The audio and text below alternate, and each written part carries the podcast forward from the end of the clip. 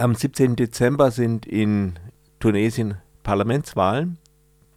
Was ist zu erwarten? Tunesien war ja ein sozusagen Musterschülerin, Musterschüler des arabischen Frühlings. Wie wird das es? Ausgangsland. Ja, auch das Ausgangsland, genau. Ähm, mhm. Ja, geht es jetzt da schön demokratisch zu? Nicht wirklich. Also zumal ja seit dem 25. Juli 2021, also knapp anderthalb Jahren, der amtierende Staatspräsident, also äh, Kais Said, äh, die Macht weitgehend an, an sich gezogen hat, also autoritäre Machtbefugnisse auf sich vereinigt in seinen Händen.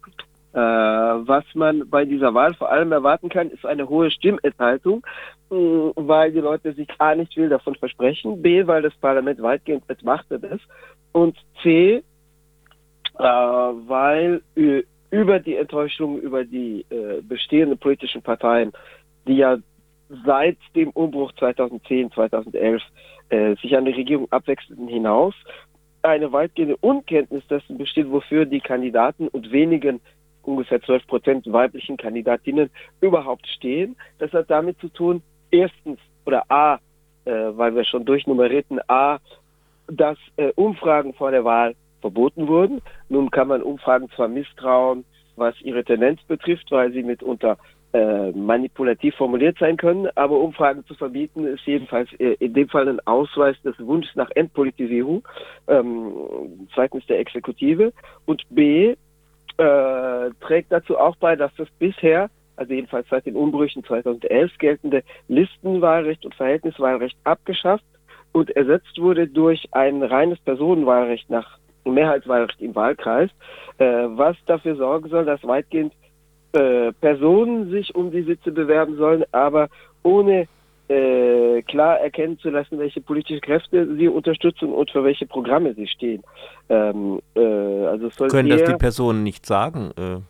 Äh? Ja, natürlich. Also die Personen werden sich bewerben, aber äh, zu erwarten ist mit demagogischen Versprechungen. Also die Personen werden sich nicht auf ein Listenprogramm festlegen lassen müssen nach dem Motto, landesweit verspricht ihre Partei dies und jenes, sondern jede Person wird versprechen, dass die Arbeitsplätze in ihrem Wahlkreis konzentriert werden, dass ein Krankenhaus in dieser Stadt aufmacht, ähm, eher als in der Nachbarstadt, weil man sich hier bewirbt. Das heißt, äh, man äh, richtet sich da an eine Klientel, während bei einer landesweiten Listenwahl ja das auf die Kohärenz, auf die Stimmigkeit mit dem allgemeinen äh, Gesellschaftsprogramm äh, überprüft werden könnte. Also nach dem Motto, man kann nicht allen alles versprechen oder alles dem jeweiligen Wahlkreis versprechen. Bei der Personenwahl tritt das ja in den Hintergrund, weil es nicht so sehr auf die Stimmigkeit mit dem, was sonst im Land versprochen wird, ankommt. Mhm.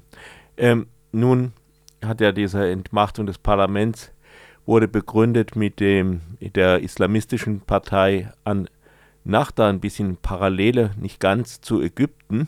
Ähm, ist An-Nachda äh, bei diesen Wahlen noch dabei? Äh, nein, Ennahda ruft zum Boykott auf, wie viele äh, größere Parteien. Also direkt begründet, unmittelbar damit begründet wurde es nicht, sondern äh, Said begründete seinen institutionellen Putsch, wie man das nannte, mit der Blockade im Parlament, weil es keine absolute Mehrheit gab. Also Ennahda, der Name bedeutet Wiedergeburt, äh, stellte die stärkste Partei im vergangenen Parlament da. Mhm. Allerdings mit 19 Prozent der abgegebenen Stimmen. Also die vorige Parlamentswahl fand im Oktober 2019 statt. Das heißt, die stärkste Partei vereinigte 19 Prozent äh, auf sich. Insofern kann man jetzt nicht von einer absoluten Dominanz von An-Nahda im vergangenen Parlament sprechen, sondern eher von einer Aufsplitterung und Zersplitterung dieses Parlaments, was wiederum schon Ausweis oder Widerspiegelung der verbreitete Enttäuschung über bestehende Parteien war. Das begünstigte und erleichterte wiederum den institutionellen Putsch, der am Anfang zu Anfang durchaus durch Teile der Gesellschaft begrüßt wurde, äh, weil die Leute es leid waren, äh, was die Parteien, äh, die sich zehn Jahre lang an der Regierung abwechseln, unter denen Anach da regelmäßig beteiligt war in wechselnden Konstellationen, also was diese Parteien an der Regierung anrichteten oder für die Bilanz hatten, vor allem im sozioökonomischen Bereich, also am Anfang wurde das durchaus mit Erleichterung gesehen, weil die Leute äh, sagten, ja, okay, die Parteien sind verantwortlich für das. Jetzt wird natürlich Kai Said, der amtierende Stadtpräsident, zunehmend verantwortlich gemacht für das, was passiert, weil er ja jetzt direkt regiert. Und da ist mit Verschlechterung zu rechnen.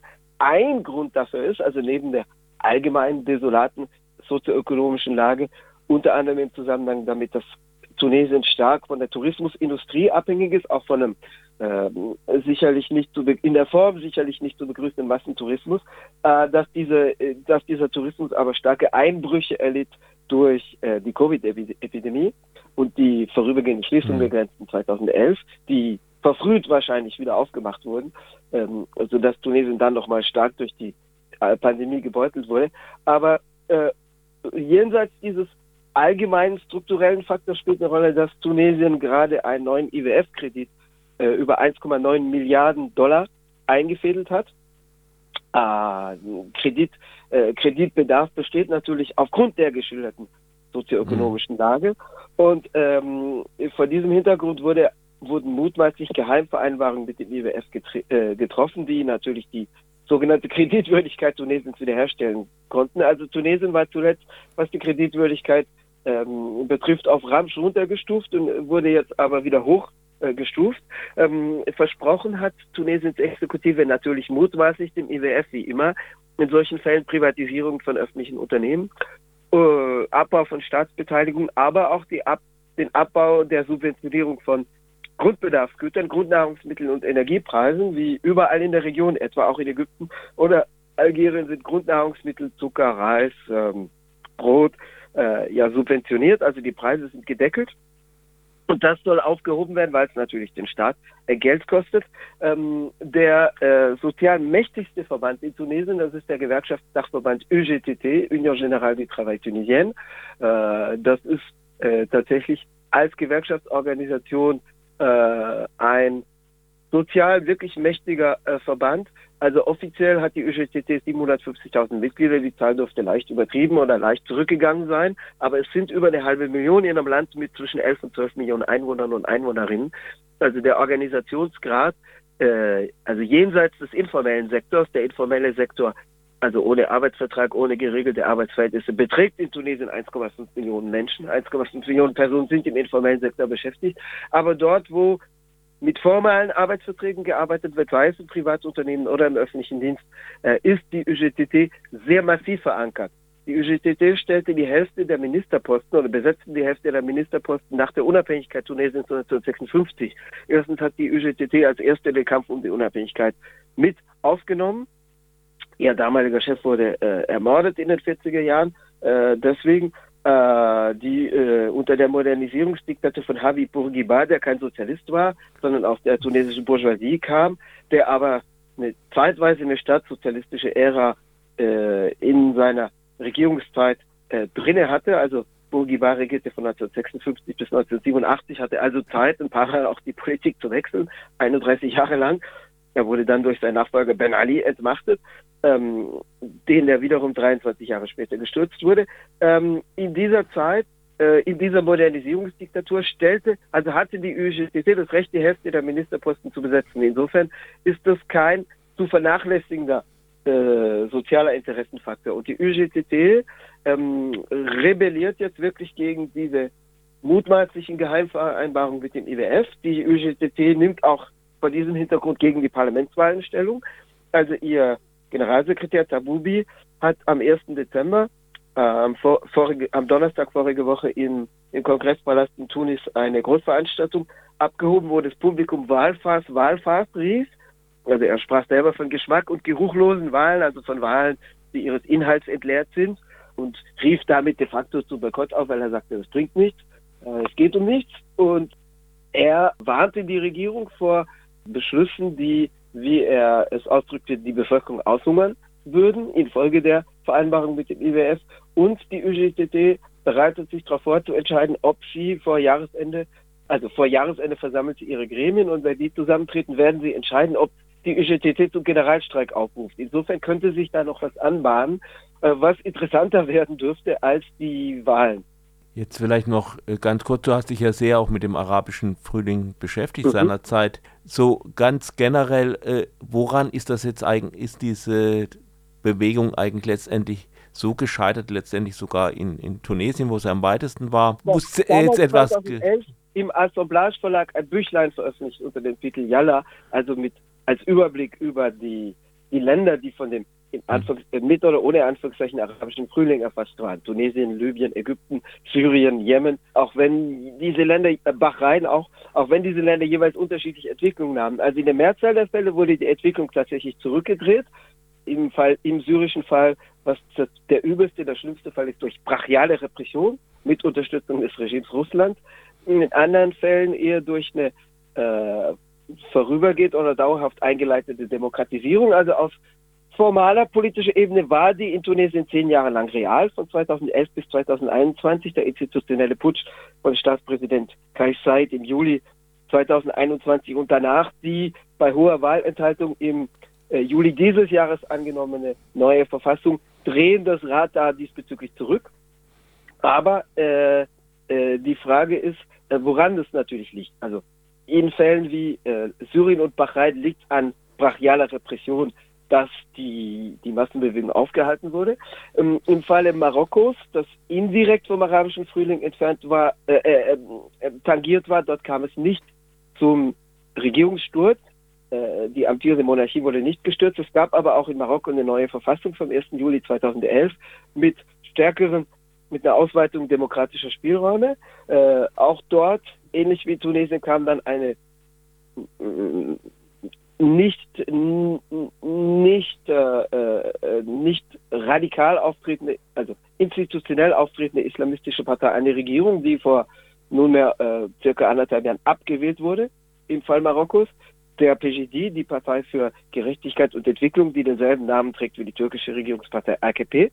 Ähm, also dieser Faktor Islamisten an der Regierung, ähnlich wie in Ägypten im Zeitraum 2012-13, bis zum Putsch durch äh, den amtierenden Generalpräsidenten äh, al-Sisi, Abdel Fattah al-Sisi. Ähm, also in Ägypten regierte ja der Muslimbruderpräsident Mohammed Morsi ein Jahr lang, 2012 bis 2013. In allen drei Fällen spielt die Präsenz des Faktors als politische Partei organisierter politischer Islam natürlich eine Rolle, äh, dadurch, dass eine äh, Reserve Reaktion oder eine reaktionäre Reservekraft bestand. Also neben den alten Regimes und ihren Trägern, dem Militär und einem Teil der mafiösen Oberschicht, ähm, gab es eine zweite reaktionäre Kraft, die im Wartestand stand, äh, die sich im Wartestand befand, um die Regierungsgeschäfte zu übernehmen, die durch Teile der Bevölkerung als progressive Alternative, äh, nicht als progressive, der, der Begriff wäre falsch, aber als für soziale Gerechtigkeit in anderer Form als progressive Kräfte stehende Alternative wahrgenommen wurden, die dann enttäuschten. Ähm, unter anderem deswegen, weil diese politischen Kräfte keinerlei, aber wirklich keinerlei Vorstellung von ökonomischer Alternative haben. Also wenn Sie von Herstellung sozialer Gerechtigkeit sprechen, dann geht es da um die Bekämpfung von Unmoral, weil die Vorstellung ist, dass Unmoral für Korruption sorgt und Korruption die Wurzel alles Übels sei. Das heißt, wenn man die Gesellschaften wieder moralisiert, die Moral wiederherstellt, so sei es durch repressive Maßnahmen durch die Wiederherstellung von Sexualmoral, von Familienstrukturen, überkommenen Familienstrukturen, dann würden die Gesellschaften gesunden und dadurch würde die Gerechtigkeit wiederhergestellt. Das ist das Projekt ähm, des politischen Islam im Kern. Mal mit eher reformerischen Mitteln durch Einsatz der Mittel, die die formale Demokratie bereithält, mal mit brachialen Mitteln wie das iranische, wie beim iranischen Regime, das die Unmoral ausmerzen will. Man sieht, wie die Gesellschaft darauf reagiert, zu Recht natürlich darauf reagiert, in der Hoffnung, dass die Gesellschaft sich durchsetzt gegen dieses Regime, ähm, was in naher Zukunft erfolgen könnte, ähm, was wiederum Auswirkungen im Übrigen auf die gesamte Region, auch auf den arabischsprachigen Raum hätte, mhm, was auch sehr interessant wäre. Aber das sind meines Erachtens die Hintergründe. Das Mangeln an Vorstellungen oder die Schwäche der Vorstellung einer materialistischen Alternative, die Schwäche auch der politischen Linken in der Region und die Präsenz einer Kraft, die als Alternative auf Massenebene wahrgenommen wurde, aber selber nur reaktionäre Politik und Illusionen bereit hatte. Dennoch würde ich, wenn ich das noch ausführen darf, keine generelle Bilanz des Scheiterns treffen, weil ja die Veränderungen in der Region nicht zu Ende waren mit der äh, ersten Generation von Ländern, die in einen formalen politischen Veränderungsprozess eintraten, wie Marokko auf etwas begrenztere Weise, Tunesien oder Ägypten ab 2011. Es gab ja die zweite Welle. Äh, Algerien 2019, Sudan 2019, Libanon, Irak 2019. Mhm. Äh, im, äh, Libanon und im Irak stark gerichtet gegen die vom Iran unterstützten schiitischen Parteien Hezbollah im Libanon und die schiitischen Milizparteien im im Irak, Irak. im Irak, ja. Äh, die, diese Welle ist nicht zu Ende. Also in Algerien hat sich das Regime restabilisiert, hat, nachdem der äh, Altpräsident Bouteflika tatsächlich geschasst wurde 2019 und inzwischen verstarb, einen neuen Präsidenten aufs Schild gehoben, Tebboune, Abdelmajid Tebboune. Das Regime hat sich restabilisiert, aber die Gesellschaft bleibt in Bewegung.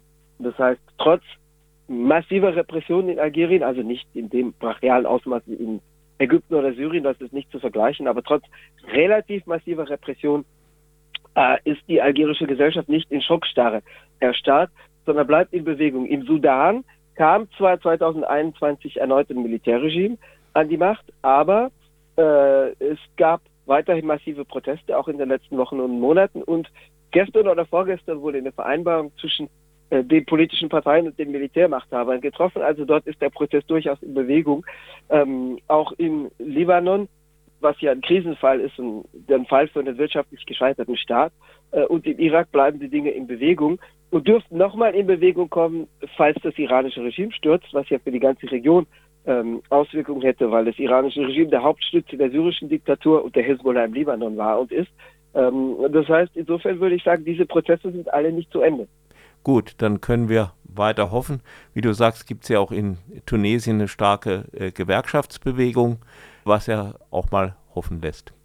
Gut. Das ist die stärkste Gewerkschaftsbewegung im arabischen Raum und in Afrika und eine, die äh, tatsächlich eine darstellt. Also nicht eine Staatsgewerkschaft, wie es sie in Ägypten zum Beispiel gegeben hat, sondern tatsächlich eine Gewerkschaft, die vor dem Staat entstanden ist und zum Teil die Staatsmacht auch vor sich hertrieb, auch in der Vergangenheit.